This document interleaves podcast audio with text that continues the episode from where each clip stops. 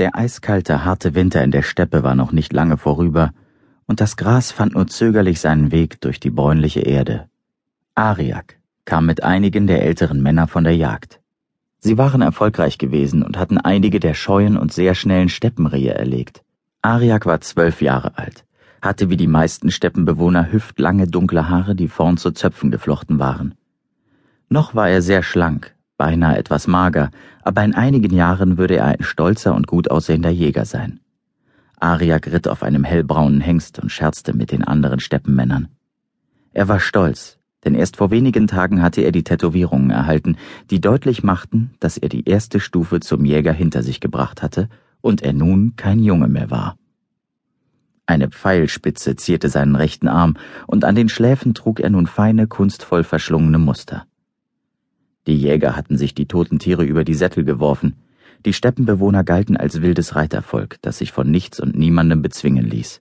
Sie führten ein Nomadenleben und waren sehr zum Missfallen vieler Könige nirgends festzuhalten. Doch da die Steppe für die meisten Könige oder Edelmänner ohnehin nichts bot, ließ man sie einigermaßen in Ruhe. Ariak sog die frische, klare Luft ein. Er liebte es, über die endlose Steppe zu galoppieren. Im Norden sah man die Ausläufer der Eisberge, die den gesamten Norden bedeckten. Ganz fern im Süden die ersten Wälder und den Mürensee, der vor dem Donnergebirge lag. Momentan lagerte der Clan der Arowan, dessen Anführer Ariaks Vater war, nicht weit vom Buschland, das die Steppe von den nördlichen Königreichen trennte. Die Arowan trieben gelegentlich Handel mit fahrenden Händlern, die im Frühling von Süden über die uralte Handelsstraße in den Norden zogen. Dann wurden Felle und Werkzeuge aus Knochen gegen Mehl, Kleider oder sonstiges getauscht.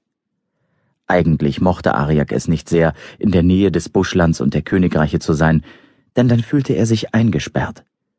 Andererseits hatte er über den Winter, so hoffte er zumindest, gute Knochenwerkzeuge hergestellt und heute genügend gejagt, um dies gegen einen eigenen Dolch eintauschen zu können, den er sich schon seit vielen Jahren wünschte.